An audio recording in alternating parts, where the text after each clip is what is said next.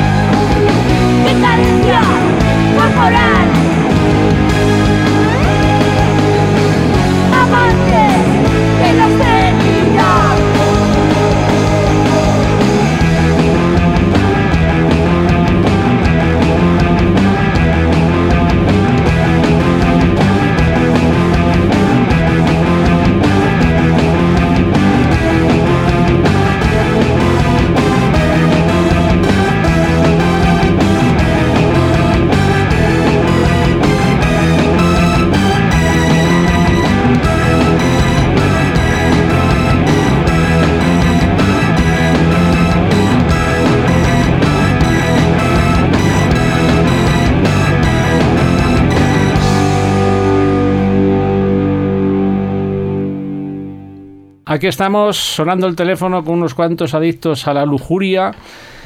Y estos adictos son a José Bataglio, que hacía mucho que no le veía eh, tocando en directo desde la presentación que hicieron eh, Ana Curra y el resto de la banda, César, Manolo, Rafa, en Atocha, en un sitio, ¿cómo se llama el sitio de Atocha donde hiciste la presentación del acto?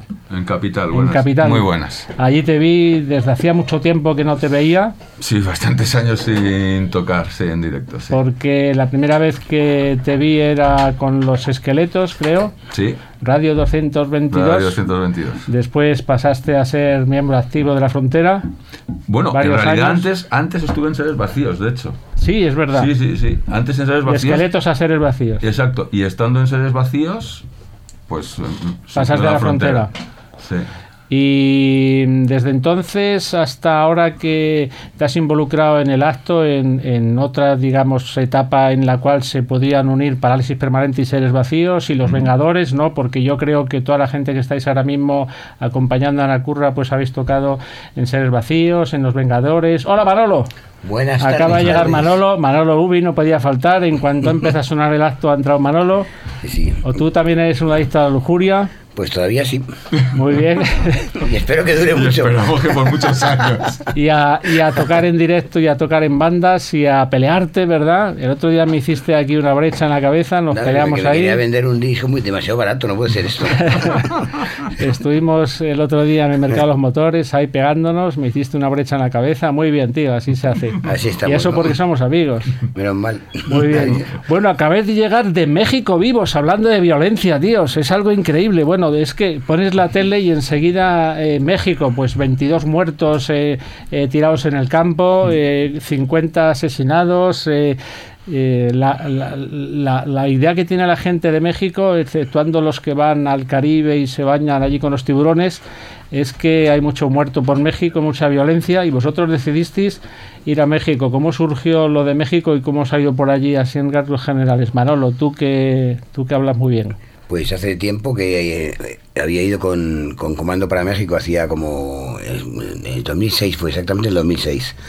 Y cuando empezamos con el acto, dije a Curra, digo, Curra, tenemos que ir a México, pero sí o sí. Porque te fue muy bien con el comando. Sí, porque te pasa muy divertido en México. Sobre todo te pasa muy bien. Eh, te vaya bien o mal, te lo pasas bien. Con lo cual, Además, tú como das miedo, no se meten contigo, ¿no? eh, bueno, pues cuando además me, me pongo morenito, cuando estoy dos días ahí, pues ya estamos en la onda. Y No, además había indicios que. De- de- había indicios de fans de. de, de- Del acto. que querían ver que querían, Querían ver verlo, el ¿no? acto, a An- Ana an- Curra se y a de que estábamos haciendo el acto aquí y Mm. claro también había indicios Y entonces el, el amiguete este nuestro que, que nos llevó en su día a comando, pues le, le propuse que nos llevara a la curra, que además el, el tipo es, es así medio siniestro y, y es muy fan de la curra. Y entonces ya se empezó a, a mover sus fichas y a hacer sus cálculos y sus previsiones y, y nos, tiró, nos tiró para allá. Ese tío que organiza festivales o tiene una sala No, o... es un- tiene un grupo que se llama Compadres Muertos. Compadres muertos, hombre, claro, viene muy bien. En México lo que decíamos de, Está ahí de los en- muertitos siempre por ahí. Sí, sí, sí. Y además tocamos el Día de los Muertos, por cierto. ¿Eh? Sí, Eh, joder. Y, y, y hizo su número y salió más o menos eh, decente y se fue para allá, de, de cabeza con, con nosotros.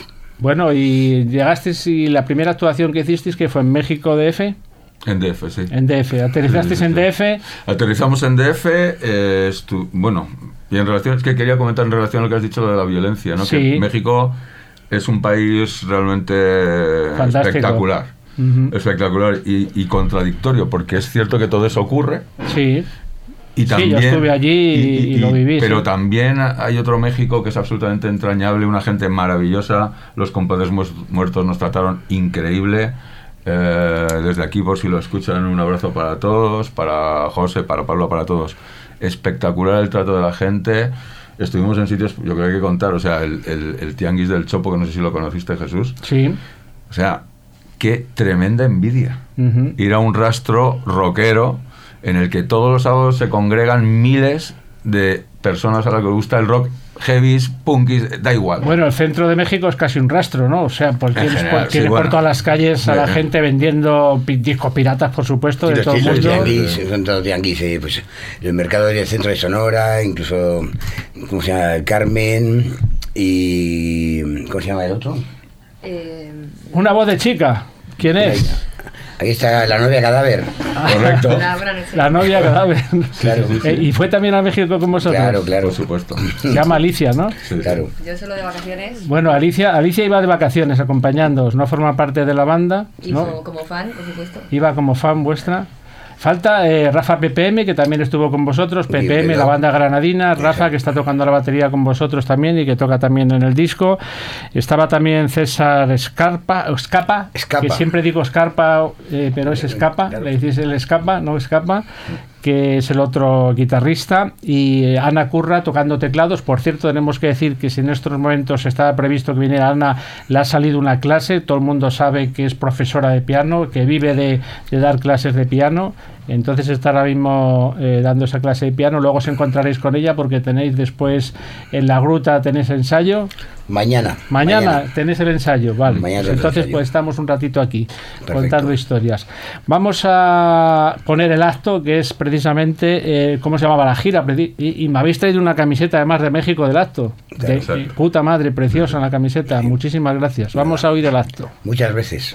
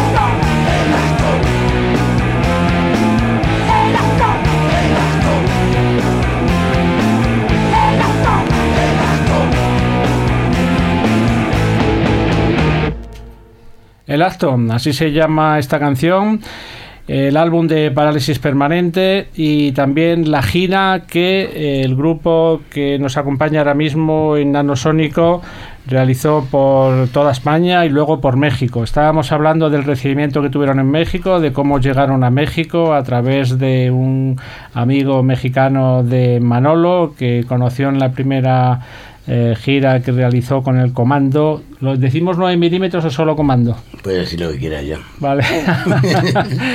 lo que comentábamos el otro día, ¿no? Comando. Y no solo tocasteis en México DF, sino que tocasteis también, creo, en Guadalajara, en León y en algún sitio más. Guadalajara y León. Guadalajara y León. ¿Y dónde fue? ¿En sitios al aire libre, en salas pequeñas, salas grandes, teatros, discotecas? El primer concierto en, en, en México fue en el Lunario, que es un, un sitio eh, dependiente del gobierno. Es como si habláramos aquí del Palacio de Deportes, pero en pequeñito. Ujú. Hay un sitio de capacidad de 2.000 personas que, que era perfecto para, para presentar en México el, el acto, ¿no? Y la gente lo conocía, conocía las canciones, la gente de la Sí, primera me- fila las yo me cantaba. quedé, me quedé alucinado porque la gente las cantaba. claro. Ajá. Pero no solo eso. Lo más sorprendente del día anterior estuvimos filmando carteles en el, en el Chopo, en el rastro este. Sí. Y aparecía gente de nuestra generación. Pero lo más sorprendente es que la inmensa mayoría eran gente de 19, 20 años, 25 años, con carteles, con discos de los pegamoides, con. O sea, eh, y con un conocimiento, gente que incluso nos decía, pues estoy eh, súper fastidiado porque no podemos ir al concierto. ¿Por qué no podéis? Porque no nos dejan entrar. ¿Por qué? Porque tengo 16 años y no podían entrar, ¿no? Y ya te digo, con los discos, ¿verdad? O sea, una, muy sorprendente. ¿Y llevaban también eh, discos y pósters de los Héroes del Silencio y de Bunbury? Porque allí Eso son la es- hostia. ahí sí, el, el- el- Enrique Bumbri vive, más o menos vive la mitad del tiempo ahí. Sí, por eso es que son la hostia. El allí. Yo cuando llegué todo, todo, todo- todo estaba lleno de, de- de discos piratas de Bunbury, de Sí. Silencio. Yo Sí, creo que es el es grupo muy más grande popular allí, ¿no? Desde luego a nosotros no nos enseñaron ninguno, pero vamos, eh, sabemos que es muy apreciado allí. desde luego, sí, sí, sí. Y todo resultó bien, sin violencia, la gente se portó bien. No Espectacular. Hubo, no hubo gente con la cabeza abierta, como tú me dejaste a mí, ni La, nada. Te- la única gente que se caía era por, la- por, el, por las tequilas. por los tequilas. Claro, por las tequilas se caían, pero no por, no por violencia. Bueno, y de entonces hecho en esta sala fue el, prim- el primer concierto en el Lunario. punk que se hizo Ujú. y era muy curioso porque hubo un poco bastante importante como suele haber al final de los conciertos y era muy gracioso ver a, a la gente de seguridad que estaban, claro, primer concierto de estas características y estaban como diciendo ay, ay, ay, se nos va a ir de las manos esto. Al final todo estuvo estupendamente. La verdad es que no, no ha habido nada, todo ha sido Sí, Estupendo. yo la experiencia que tuve en México estuve pinchando también en, en- en la Casa de España, donde hubo una exposición de Alberto García Lís. Aprovechando esa exposición, yo pinché cosas vuestras de Alaska, parálisis y de todo el mundo. La gente se portó muy bien, se ponían caretas de estas que se ponen ellos, ¿no? ¿Cómo se llama eso? Que hay grupos que se, que se ponen caretas de muertitos y todo eso. Catrinas. ¿Eh? Sí. Y nada, a pesar de las caretas, la gente se portó muy bien. Nada, salí vivo también de allí. Fui a las pirámides, lo pasé estupendo. Bueno, además de haber tocado en, en Guadalajara y en León, estuvisteis también tomando el sol. A ti, yo he visto fotos tuyas desnudo en las Por- playas. Sí, sí. ¿no? Con, Manolo, Bataglio más decente, pero a ti te he visto por con ahí. el rabo entre las piernas, además. ¿Eh? bueno, ¿fuisteis luego a la playa o no? ¿Fuisteis a la playa? Lo que pasa es que ellos se fueron, pero yo, eh, yo me quedé con Ali y nos tomamos la, unas, vacaciones, unas pequeñas mini vacaciones, una semanita más y ya pudimos hacer algo, ¿no? Porque ellos, la- lastimosamente, eh, no tuvieron tiempo más que probar sonido, de, de viajar de un lado a otro y no, no- no tuvieron tiempo ni de visitar las, No, las pirámides. No es necesario que lo restriegues más, manos. Está bien. Con perdón.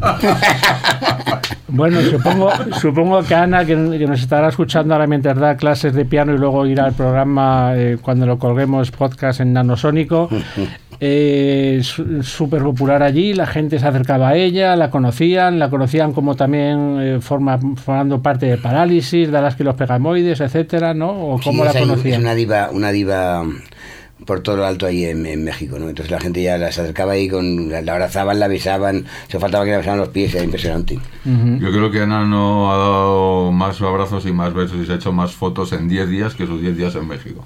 O sea, imposible, es una cosa extraordinaria. Pero siempre con un, o sea, fue, fue como un baño de cariño espectacular y general, la verdad.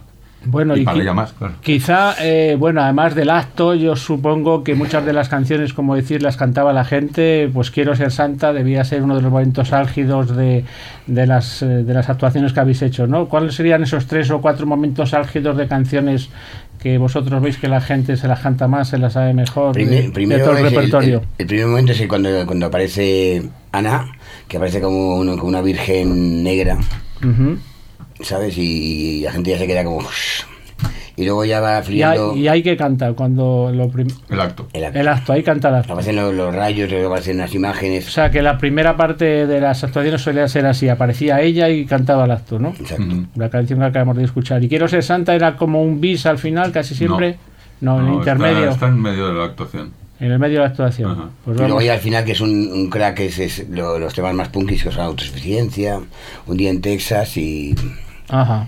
y cuál, cuál Esto más. no es. Claro. Vamos Bueno, a jugar. todo. Pues vamos a meternos en la mitad del concierto.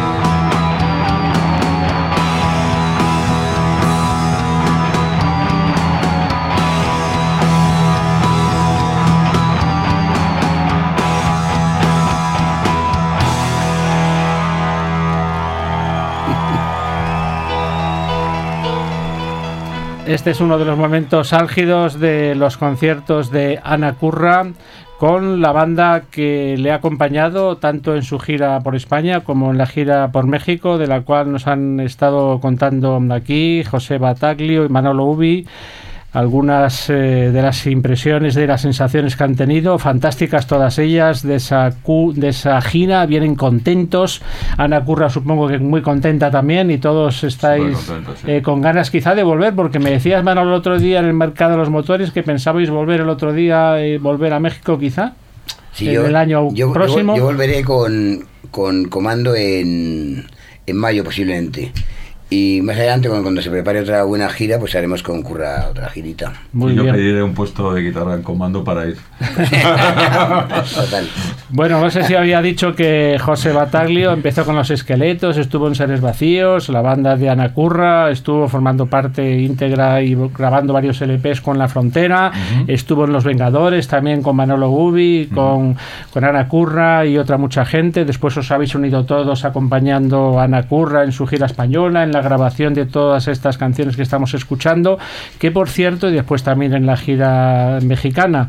Eh, por cierto, esto está sonando, eh, lo que estamos escuchando suena muy bien en los eh, discos que habéis editado de, de estas canciones y esto lo ha producido un tal Barry en tu estudio, José Bataglio, porque Sí. tú tienes un estudio aquí en Sí. Madrid en el que haces muchas cosas. Sí, hacemos ahí, bueno, grabamos de todo y bueno, y surgió la posibilidad de hacer esto y bueno, Manolo conocía a Barry, que yo personalmente no le conocía y la verdad es que ha sido un verdadero placer porque el tipo es, aparte de tener un, un- un historial espectacular, mm, Es el cacho de productor, entonces. Estuvo también en la grabación de Capital y después eh, En, en Capital hizo, fue, las mezclas fue tu técnico de sonido directo incluso y, y también grabamos la actuación y luego en el estudio trabajó como ingeniero también y como productor y bueno Y- tipo tú- extraordinario además ¿Y tú, Manolo, de qué conocías a Barry? Porque Barry me, me lo presentó Mickey, que era un buen amigo de Mickey, el, el ¿Pero Mickey, el de los Tonys? el de los Tonys. Sí. el que, el que, el que eh, Tony, eh, que me llama Mickey, el que llevaba la sala. Mickey Camacho. Mi- Mickey Camacho se llama. Sí. Ah, Mickey No. Camacho, hombre, claro. Claro, el, que- el que llevaba la sala, entonces cuando, cuando tocamos, hicimos un concierto de punk, se llamaba Lo que necesitas es punk rock, y tocábamos eh, espasmódicos, punk guerrilla y PvP. Y entonces eh, apareció Barry y Barry nos, se ofreció a llevarnos el, el sonido gratuitamente. Y entonces el tío me pareció tan bajo que ya nos hicimos amigos ya de, de cerveza en cerveza, nos hicimos amigos para siempre. Pero si el tío va a curar con los Rolling Stones, ¿no? Es Por eso precisamente. Y entonces os vio y dijo, coño, esto es mejor que los Rolling Stones, Dijo, aquí me- me- por lo menos me lo, me lo voy a pasar divertido, ¿no? Y ya está en España desde entonces, aquí en Madrid, grabando Sí, ha mucha estado, ha gente. estado produciendo a Rosario, a Coque Maya, pues a, a Ronaldo al principio, a un montón de grupos de aquí. Y, y ya luego me enteré, me dice, ah, te, voy a pasar mi currículum. Y claro, ha producido a los Juegos en directo, bueno, un- a- el Miss You lo, lo- fue ingeniero de sonido del Miss You, de los Rolling, Mm. a los Crash, a los Prian de Test Tube Babies, un montón de grupos que no te ni imaginar. Lo que pasa Joder. es que él no te lo va a contar, Muy bien. pero porque Pero es se un tipo sabe. muy humilde. Hay que pero- sacárselo con pinzas siempre. Sí, sí, sí. Bueno, pues viva Barry también. Viva Barry, sí señor. Viva a todos vosotros. eh, viva. ¿Cómo te llamabas en México? La novia cadáver. La viva Bueno, la novia en cadáver. España. Y viva eh, este programa que siempre, Jesús, hombre. que siempre nos trae nuevas sensaciones. Por cierto, que vas a tocar con eh, Guerrilla. Manolo Ubi eh, Comando presenta Punk Guerrilla con la Ubi. Eso. Eh, ¿Cuándo? ¿El Entonces, 21? que digáis, lo haremos el día 21 En el Rock Palace. En el Rock Palace. Muy bien, pues ahí estaremos en primera fila o en segunda, por lo menos. Venga, perfecto. Porque es que como salga alguna hostia, me rompes más la cabeza. Tienes que llevar cascos. Que eres, eres un tío muy violento, Manolo. Gracias, hasta luego.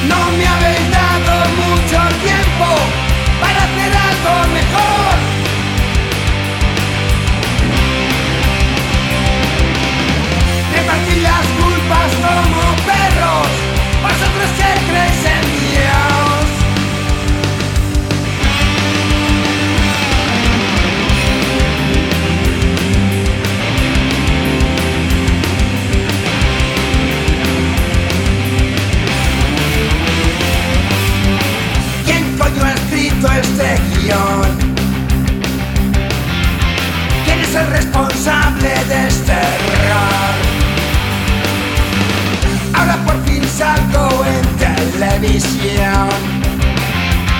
Se hablan de genocidios en lados. No me habéis dado mucho tiempo para hacer algo mejor.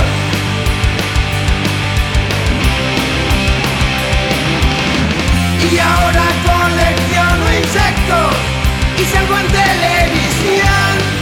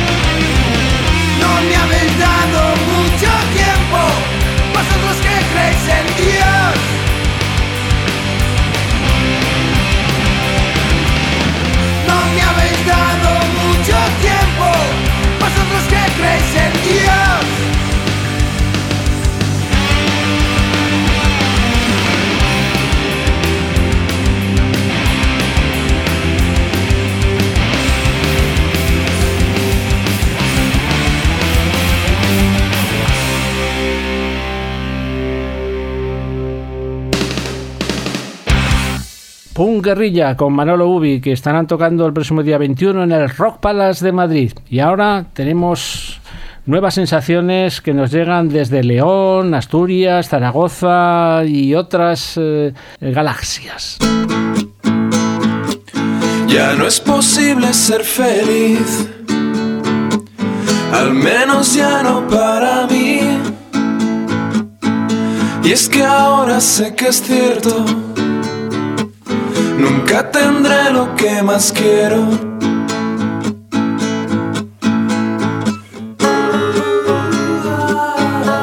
No tendré piedad. Yo tengo 33 y tú eres casi una menor. ¿Cómo es posible que entre tú y yo exista algo que dure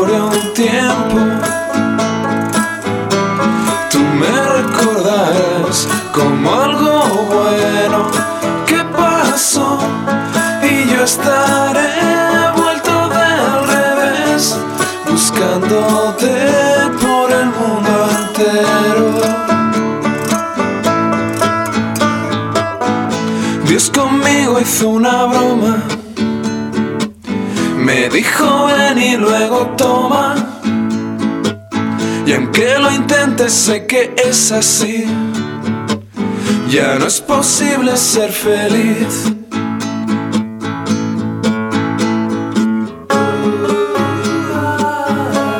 No tendré piedad. Yo tengo 33 y tú eres casi una menor. ¿Cómo es posible que entre tú y yo exista algo que dure un tiempo?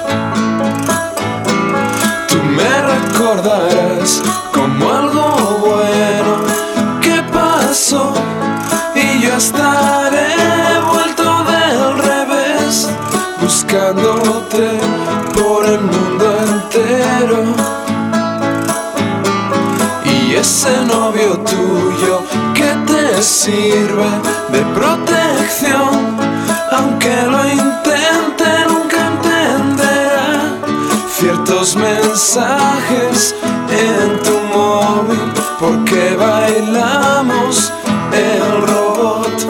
Yo seré viejo y tú joven.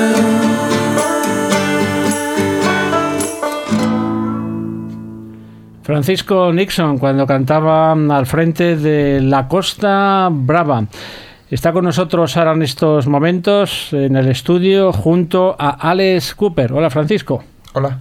Hola Jesús, ¿cómo estás? Hola Alex, hola. Hola, Ale. Alejandro o Alex, Alex. Hola, ¿qué tal? Muy buenas. Muy bien, ¿te podemos llamar Alex? Me puedes llamar como quieras. Muy bien, a ti te podemos llamar Ah, no, Fran. Fran. Muy Me bien. llama Fran todo el mundo. Aunque lo que nos trae aquí es un libro en el cual eh, pone Francisco Nixon, aprendiz de Kung Fu.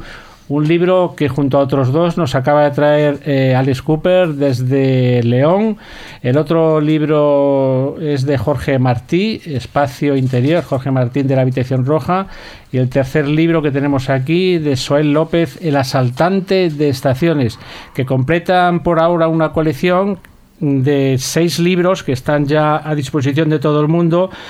Y los tres primeros eran el de Alex Cooper, eh, que se llamaba Cooper a propósito de mi universo.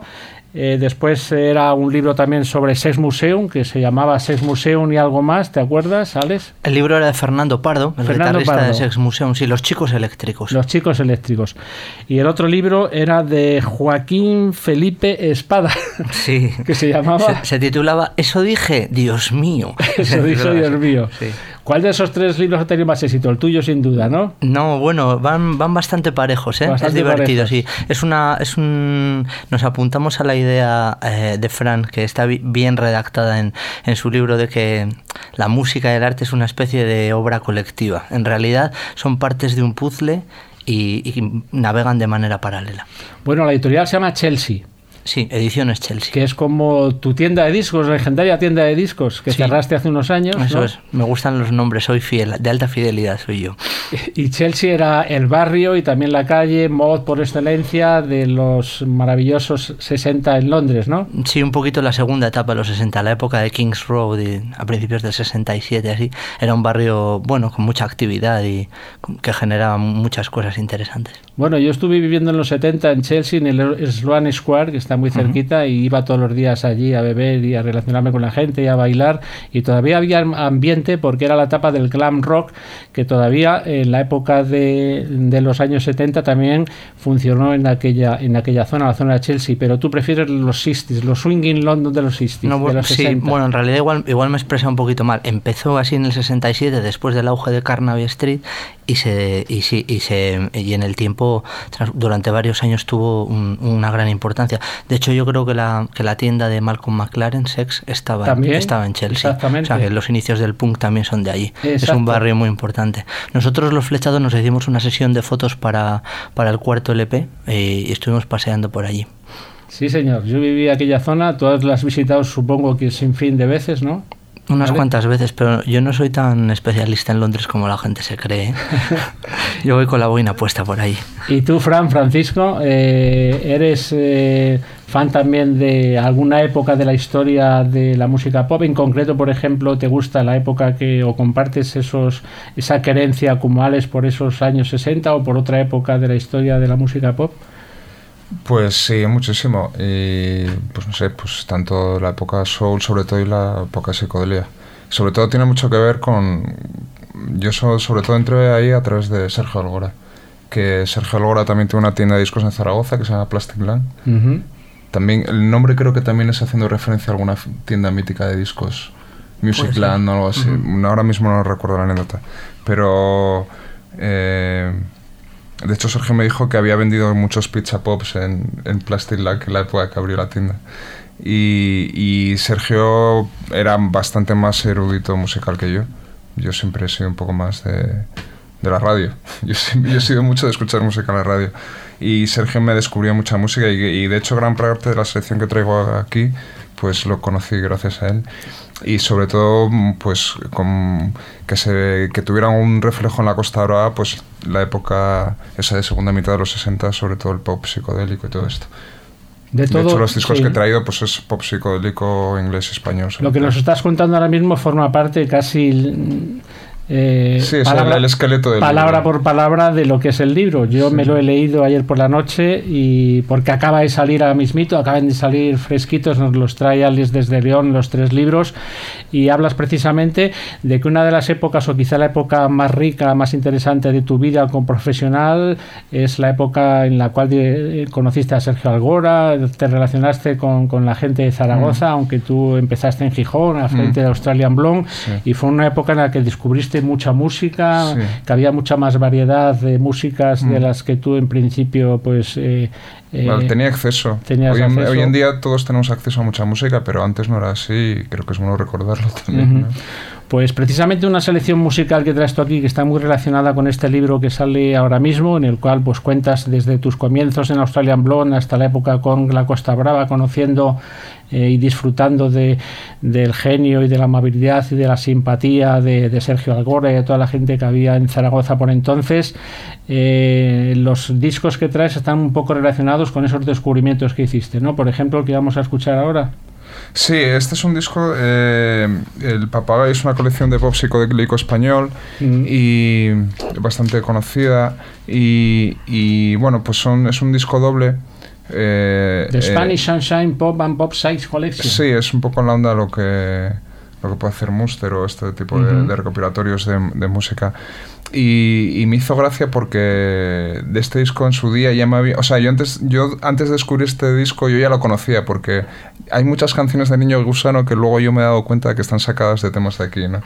Y, por ejemplo, hay una canción... eh, yo creo que es la de lo bueno y lo malo. o- La 5 de la cara. Sí, bueno, la 5 es Tiza, que es la que vamos a escuchar, que he hecho yo una versión ahora con Ana, con Linda Mirada, con mi novia. Pero eh, eh, hay una canción que dice, yo no quiero la pobreza, no, yo no quiero la riqueza ni tampoco la pobreza es peor. Sergio siempre me recitaba esa frase y luego cuando escuché el disco me dije, coño, si es que esto lo escuchaba en Plastic Land y fue un poco pues la, la idea del niño gusano, ¿no? De hacer pop psicodélico en español en los 90, que era una época pues que los demás estábamos haciendo otras cosas, ¿no? Los, estábamos, los demás estábamos un poco alienados o alineados en, en, en lo que estaba sonando fuera y Sergio estaba pensando en otras cosas, ¿no? Por Pues eso va- para mí conocerle y descubrir otra música fue tan chocante. Pues vamos a escuchar esta, esta canción que has escogido de este disco doble que se llama Juventud de Tiza. Sí.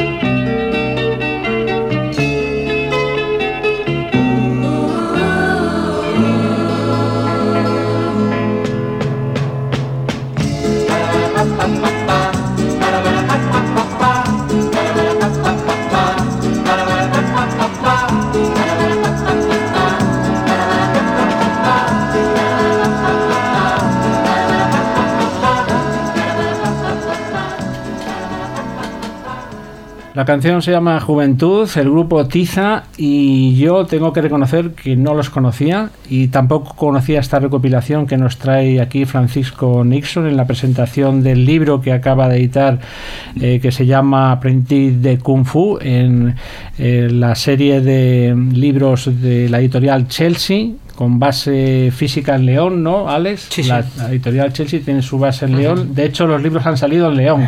Sí. ¿no? Y a partir de León los estás ¿no? Y distribuyendo. diseñado por un leonés en una ¿Y la imprenta, imprenta de León? León. Sí, la imprenta está en León y todo. Bueno, León tiene una gran eh, una gran historia de, de- como como fa- como empresas editoras de, de libros y de revistas. Sí, seguramente Como el- Barcelona también. Sí, a todo el mundo le sonará la editorial Everest. Exacto. está... Ahí edité yo un libro también que está en la exposición de, de Málaga que visitaste tú el otro día. Sí. La editorial Everest. Y esto lo haces tú todo con tu dinero, no tienes la ayuda de ningún banco ni nada. O sea, tú has dicho aquí, me vuelco y edito estos fantásticos. Vamos a dilapidar la fortuna familiar haciendo esto- estos libros tan Haciendo bonitos. Sí. que son unos libros fantásticos, preciosos. Este no trae DVD, por ejemplo, como traía el tuyo Copper, ¿no? Ni disco tampoco, ¿no? No, es que yo voy como a, como a tres bandas y, y el proyecto aquel del libro de VD era una cosa y la colección esta es otra. La sí. colección el- no traen los libros que salen ahora ni DVD ni No, CD. ¿Y se venden a qué precio? Son 15 euros cada, cada Ah, libro. Precio fantástico. O sea, tú ves ahora mismo, ahora mismo Francisco Nixon, aprendido Fu, ves la foto suya, 15 euros y te lo compras inmediatamente. Muy bien, porque es que además cuentas aquí tu vida. O sea, eh, eh, yo he ido tomando notas mientras me he leído esta noche el, el libro y bueno, tengo varias páginas, he aprendido muchísimo leyendo el libro. Eh, empecé tomando páginas y bueno, hablabas de tus grupos favoritos, de los Beatles, de los Beach Boys, que están en muchas de tus canciones, sobre todo de la época de la Cuesta Brava, ¿no? Los Beach Boys hay muchas canciones, o de la época como en solitario de Frank Nixon, por ejemplo, la primera canción, Nada, Nadia, Nadia, Nadia, es- es muy es. Beach Boys también, la Velvet, como no, y sobre todo me quedé sorprendido, aunque luego conociéndote, pues creo que concuerda bastante con tu carencia por ser una especie de Jonathan Richman, ¿no? Eh, sí, eh, yo en realidad a Jonathan Richman, bueno, lo conocía evidentemente, pero no me metí a fondo en él hasta que en una crítica me comparaban con él. Entonces dije, bueno, pues a ver. Y, y empecé a escucharlo y me fascinó por, por este punto que tiene de, ingenuidad y sobre todo que consigue una cosa muy sencilla, que es con, con los mínimos elementos crear emociones muy profundas, ¿no? Y eso da no sé, tú ves a un músico tocar haciendo algo muy complicado y eh, en, algo- en cierto modo te desanima porque tú dices, hostia, yo no voy a ser capaz de hacer eso en mi vida. Pero lo que se dice de que hay grupos que los ves, pues un poco lo que fue el punk, ¿no? Que decías, esto yo sí lo puedo hacer y yo puedo participar. Y yo creo que, que eso es muy necesario y, y ahora más que nunca, ¿no? Y, ver cosas que, que es, bueno, ese es el efecto que yo luego pude ver en Zaragoza precisamente que tocaba Jonathan Richman y era él solo con una batería y salí del concierto emocionado, claro, y dices, ostras, esto, que esto es lo que yo quiero hacer. Sí, Jonathan Richman es muy popular en España, ha venido 200 veces por lo menos, ha tocado por todas las ciudades y, y a mí me ha Y encantado siempre. Y luego te metes a fondo en su figura y te das cuenta que fue uno de los padres del punk, que, que Modern Lovers fue un grupo la época de seminal Ro- y- Roadrunner, de lo- Sí, con los exacto. Modern Lovers, fue quizás su mejor época, pero bueno, luego lo que tú dices, ha cogido una guitarra y se ha ido tocando por todo el mundo, toca en bares, toca en casas, toca en cualquier sitio, te lo encuentras tocando aquí en Madrid, por ejemplo, yo me lo encontré tocando en el metro, o sea, un tipo... Sa- ¿Sabes qué pide tocar en colegios? Sí, también. Cuando va, cuando va a los sitios pide tocar en colegios por la mañana y hacer una sesión para los niños, pero él tiene su actuación en una sala y dice, no, pero yo por la mañana quiero tocar en un colegio. Entonces se lo preparan y vaya y toca cinco temas, uno en francés, uno en inglés, uno en, Sí. en idioma y con los niños para que toquen. Eso te demuestra una actitud ante la música y ante la vida, ante todo, que, que puedes encontrar en pocos artistas. Sí, y que detrás de esa ingenuidad, ¿no? Que muchas veces, pues la primero que piensas, bueno, este es un colgado que, que pues, pues que ha hecho gracia y que con eso va funcionando, pero luego escarbas un poco y dices, ostras, hay cosas que son realmente, que tú dices que están pensadas dos veces, ¿no? Y, y bueno, yo creo que, que, que, hay toda una legión de seguidores, ¿no? Además Sí, que sí. es alguien que ha sabido pues lo que aspiramos todos, ¿no? Crearte tu, tu propio público y que eso sobreviva a las modas, ¿no? Cierto, muy cierto todo lo que dices. Pues es cierto que tu deriva actualmente va un poco por esa línea cuando te decidiste a llamar Francisco Nixon después de la Costa Brava. Sí, sí, totalmente, totalmente. Esa fue mi... mi- Le copié. Vamos con otro disco de los que has traído tú, después de esta canción de Tiza, del recopilador de Spanish Sunshine Pop and Pop Side Collection, que vamos a oír. Pues vamos a cu- escuchar un tema de Kevin Ayers, que también va un poco así en la onda de pop psicodélico de los 60. Pues es Sí. un tío que, que vivió mucho tiempo en España, en Mallorca, Sí. y que además también tuvo esa especie de trayectoria hacia desde lo progresivo hasta cada vez a, a lo más sencillo, ¿no? Y, y bueno, pues eh, vamos a escuchar una canción que se llama Girl on a Swing, la chica en un columpio. She's a feeling for the spring. I've got another song to sing. Girl on a swing. Girl on a swing. Girl on a swing, on a swing, such a pretty thing. She's not a victim of despair. She's just a feeling in the air. Girl on a swing.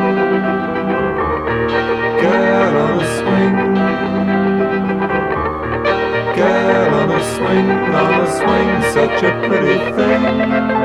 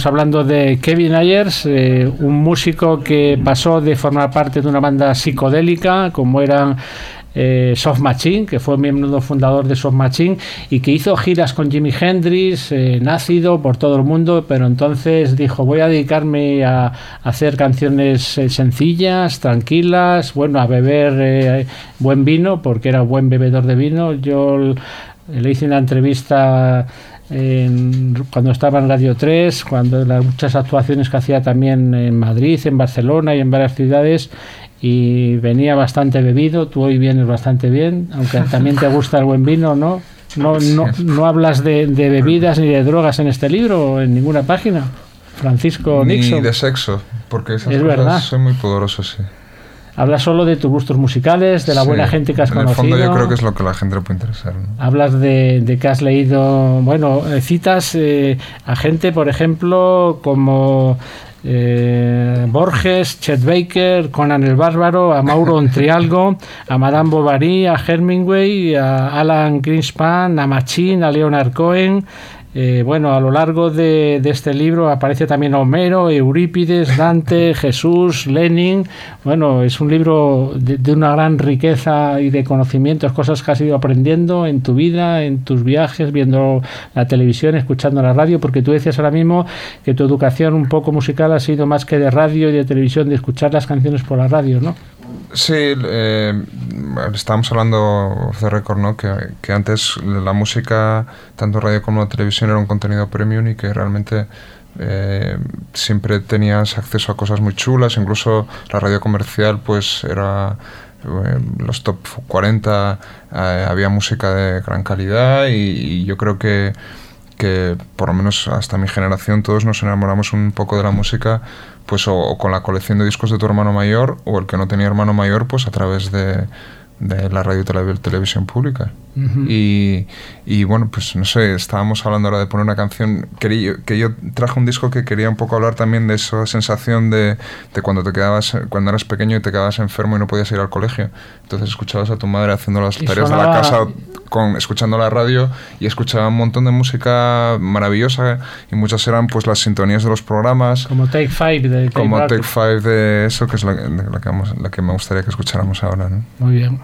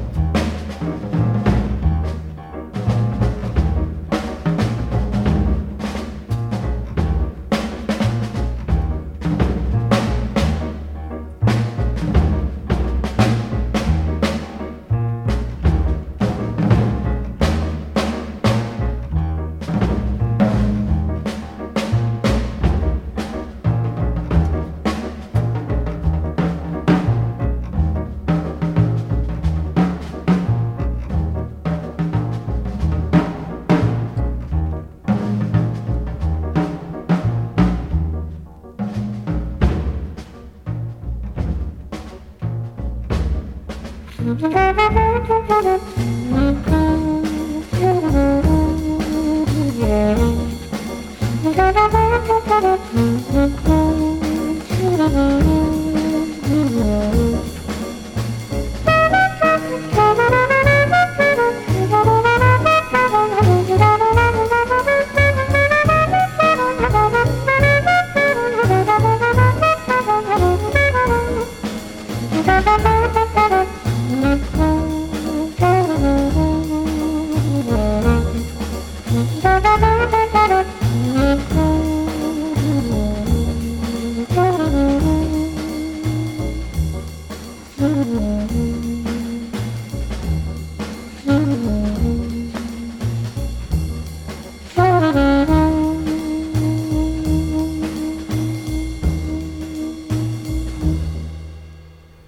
Dave Braber Quartet, Take Five, eh, una, un tema instrumental que ha sido sintonía de programas de radio, de televisión, una de esas maravillas de grabación que decíamos ahora mismo que ya no se hacen o que prácticamente casi ningún disco se, graba así con esta atmósfera, este aire, como dice Francisco Nixon ahora mismo aquí con nosotros, aprendí de Kung Fu, junto a Alex Alejandro Cooper, eh, que nos acaban de traer eh, unos maravillosos libros editados en la editorial Chelsea.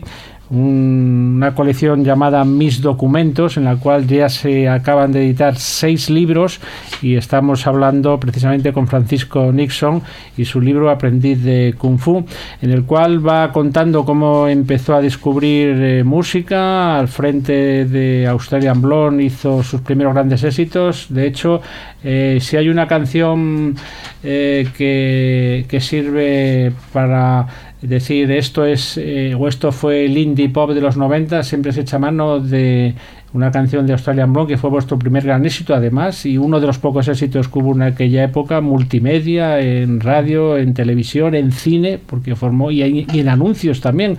Ahora mismo estaba José Bataglio que de pronto dice anda no te acuerdas que grabaste conmigo un anuncio de Pepsi y tú has dicho sí hace lo menos 20 años no por Chup Chup ¿no? Sí. con el éxito de Chup Chup grabasteis Sí. anuncios de, de televisión y todo Sí, yo antes con Alex en la cocina hablaba de lo importante es que es que aparte del genio individual de cada uno, que haya una infraestructura detrás, institucional, que potencie ese talento, ¿no? Y como parece que por históricamente intentamos crearlo y no se consigue, ¿no? Y, y un poco lo de Chup Chup es un ejemplo que viene muy al, al caso, ¿no? De, de cómo es una canción que, que nosotros éramos tres chicos en, de 20 años en un garaje en Gijón. Si no hubiera habido detrás toda una serie de sellos, de medios, de pues eso, película, tal, tal, que, que al final, quiero decir, al final tiene que haber alguien que te dé una oportunidad, ¿no? Y si eso, y yo gracias a esa oportunidad pues he podido construir una carrera musical. Eh, si esa, esa oportunidad no la tiene todo el mundo y yo creo que lo que hay que conseguir es que eh, la gente pueda acceder a eso, ¿no? Yo tengo aquí, te he traído un montón de discos que ocupan la mitad de mi casa, que son obra tuya.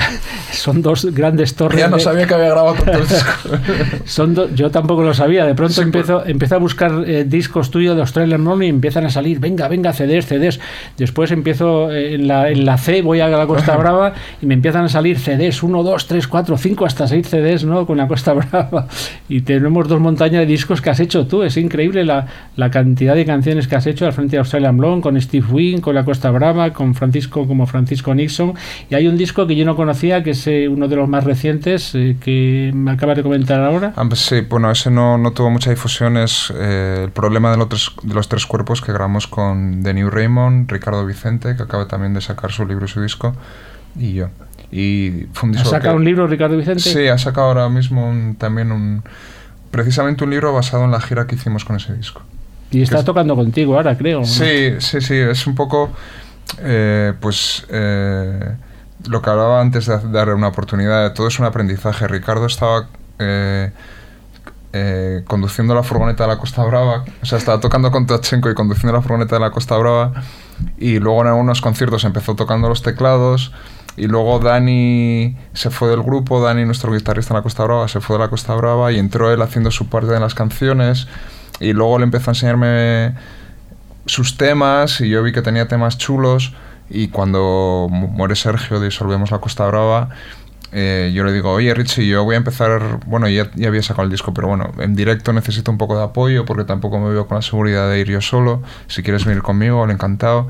Y ya desde el primer disco empezó a meter alguna canción suya. Y al final de todo ese proceso es que él acaba de sacar su disco en solitario, ¿no? Y yo veo estos discos aquí y pues sinceramente tampoco creo que todo esto sea bueno, pero es lo que sí veo es un proceso de aprendizaje y lo que venía al principio, qué importante es que para que haya buenos artistas, los artistas puedan disponer de tiempo para aprender a hacer lo suyo y un poco aprendido de Kung Fu, el fondo que hay en todos esos artículos. ¿Por qué digo aprendido de Kung Fu? Pues porque hay como una visión de que el, el arte surge del genio y del talento, pero también eh, surge del trabajo y el trabajo requiere tiempo, esfuerzo, recursos y todo Y de eso. las oportunidades O sea, que hay una parte uno. de, aparte de la parte espiritual, hay una parte de, de mera carpintería que si no tienes acceso a eso, pues el talento o el genio que puedas tener se queda en nada.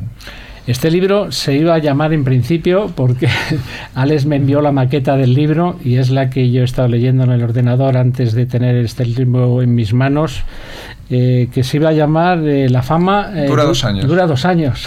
O sea, lo ibas a llamar así. ¿Y quién te, quién te dijo que ese título no molaba? ¿O tú mismo creíste No, que...? fue cosa de Alex y yo creí que tenía razón, porque la frase en realidad es una frase de, que me contó David Trueba una vez, que le había dicho el eh, eh, Francisco Umbral, no, ¿cómo se llama? Paco Raval. Paco Raval, de David, desengáñate, la fama dura dos años. Pues que hacía referencia a que eh, realmente el... eh, el ser popular, el estar en la cresta de la ola y ser la novedad, su- te sucede una vez en la vida, ¿no?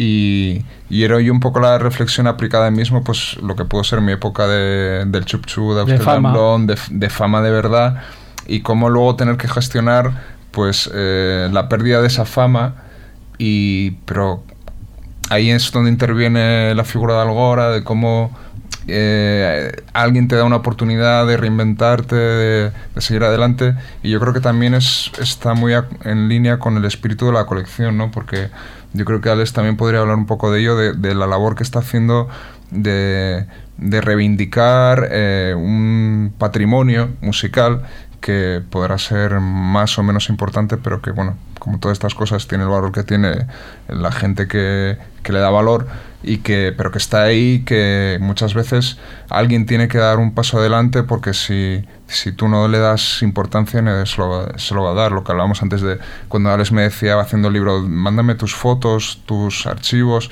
porque un poco no hemos mencionado que un poco la filosofía de la colección es esa, ¿no? Es coger lo que tú tengas en el ordenador o cosas que ya, estés, que ya estén publicadas y, y darles una coherencia y darles un, un barniz, ¿no? Ujú. Para poder presentarlas a la gente.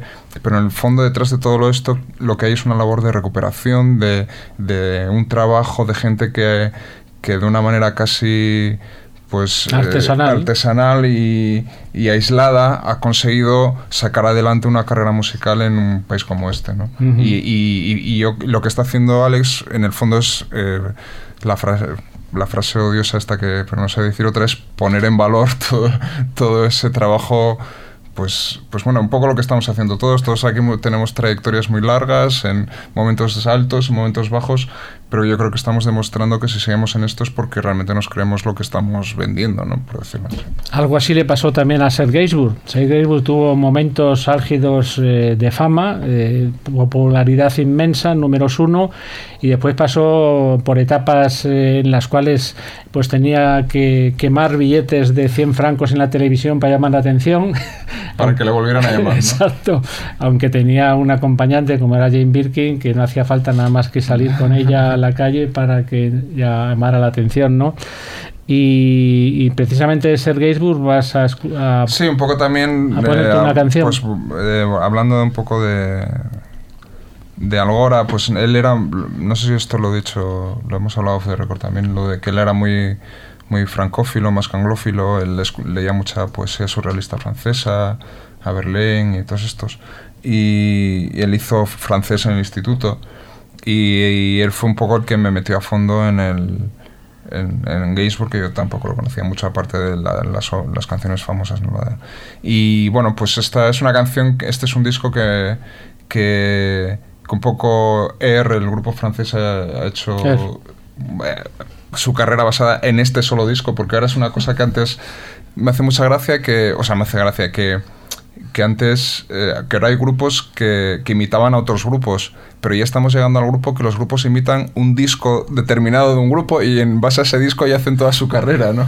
Pues digamos que Er ha hecho toda su carrera basada en este disco de Ginsburg, que es la, el de Melody Nelson, que va un poco así de rollo también de, de sexo con adolescentes y quería que escucháramos pues la canción número 2 de la cara Sí. la balada de Melody Nelson. Pero vamos a decir que como nos sigas contando cosas, la gente ya no va a comprar el libro.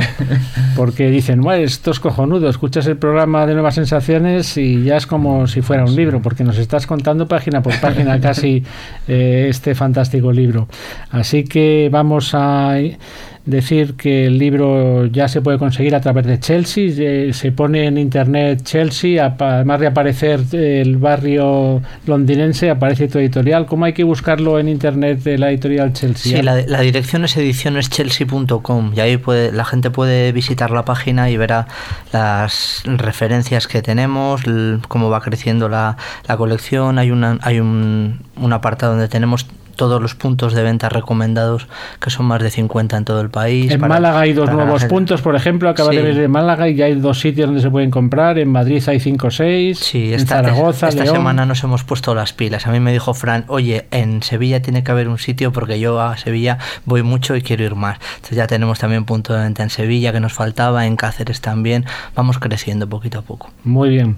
Pues muchísimas gracias, eh, Francisco Nixon, por haber venido a esta emisora Nanosónico. Sabes que antes eh, fu- funcionábamos con Radio Gladys Palmera y ahora ya nos hemos independizado, ¿verdad, Antonio? Eh, volvemos a los orígenes, ¿no? Y gracias, Alex, también por habernos traído raudo y veloz en tu coche fantástico desde León aquí a Madrid estos libros preciosos, maravillosos. Da gusto tener estos libros entre las manos, ir pasando las páginas, mucho mejor que verlo en internet en una maqueta que tú me has enviado. Yo prefiero ir pasando página por página, tocando estas fotografías que también has incluido aquí de tus diversas etapas eh, y, y gente con la que has trabajado a lo largo de estos años.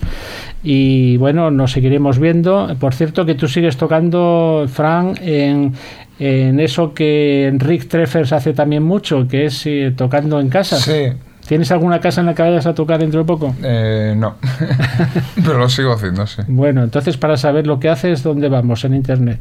Pues eh, Francisco Nixon en Google y sale pues mi blog, mi Facebook, mi Twitter y mi mail es francisconixongmail.com. Muy bien. Muy bien, pues ahí te buscaremos. Muchas gracias, Alex. Un abrazo. Gracias Jesús.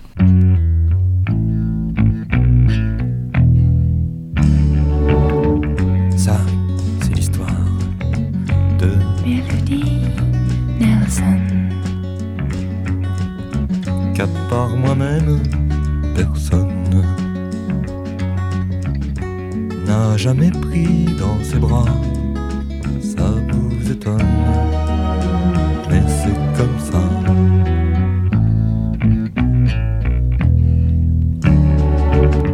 Elle avait de l'amour pour vous. Melody Nelson. Elle en avait des tonnes. Mais ses jours étaient comptés. 14 automnes